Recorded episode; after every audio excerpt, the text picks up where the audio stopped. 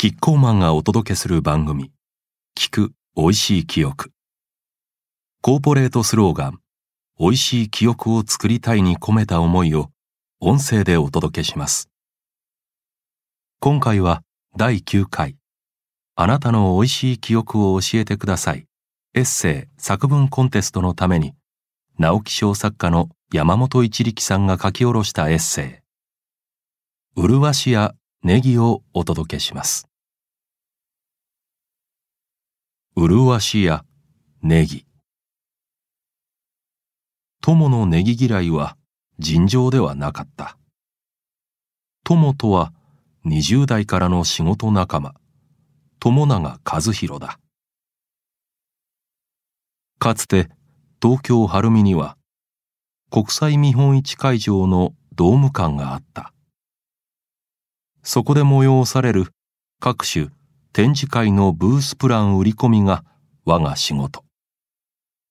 友はブース設計のデザイナーだった。限られた人数で限られた時間内に展示ブースを仕上げるため徹夜仕事が続いた。現場で食べる昼夜の弁当が一番の楽しみだ。当番は車で築地の弁当屋とラーメン屋から日替わりで弁当を買ってきていた。ある時、出来たてのチャーハンが晩飯となった。チャーシューと卵、刻みネギが絡まり合った弁当を超えたうまさだった。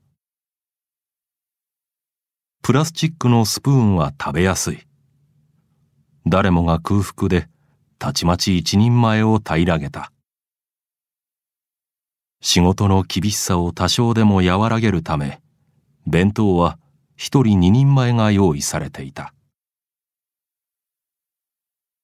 新たな蓋を開いた時、友はまだ最初のチャーハンを半分しか食べてなかった。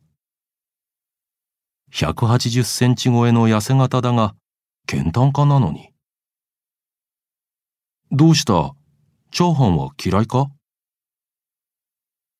静かに首を振った友は、スプーンで刻みネギを一つずつ取り除いていた。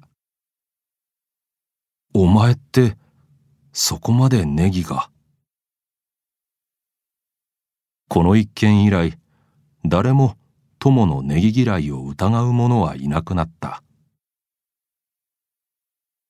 自己都合の転職で会社に残った友との行き来が途絶えた。20年ぶりに再会できたのは1997年5月。オール読み物新人賞受賞を喜んでくれての昼飯でだった。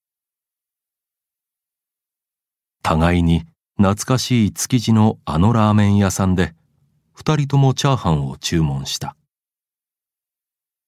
驚いたことに、友は刻みネギも食べた。何があったんだ、友。思わず甲高い声で問いただした。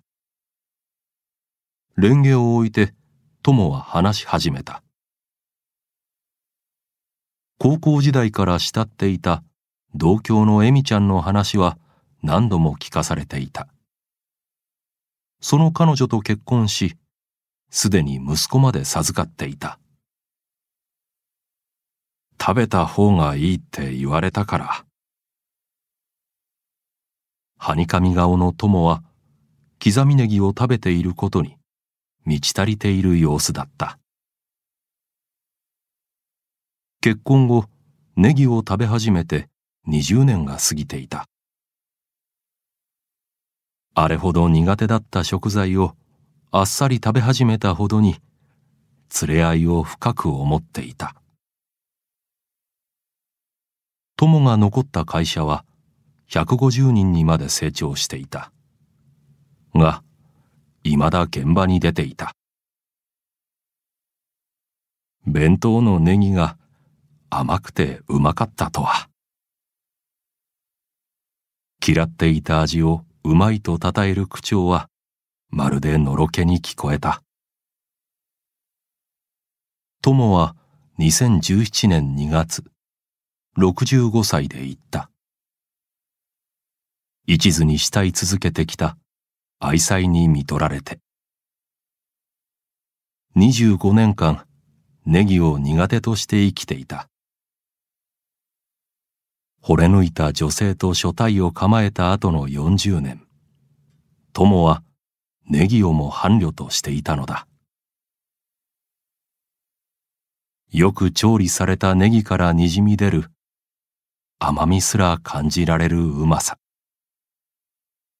友はうまさのみならず愛情までも賞味できた羨ましき男だった。いかがでしたでしょうか？苦手だった食材が食べられるようになること。美味しさは大切な人とのつながりによって感じる喜びや楽しさによって紡がれるのかもしれません。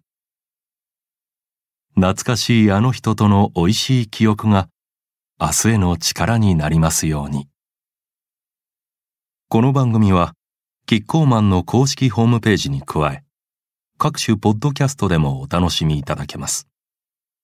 また、今回お届けしたエッセイは文章でもお楽しみいただけます。それではまた、聞く美味しい記憶でお会いしましょう。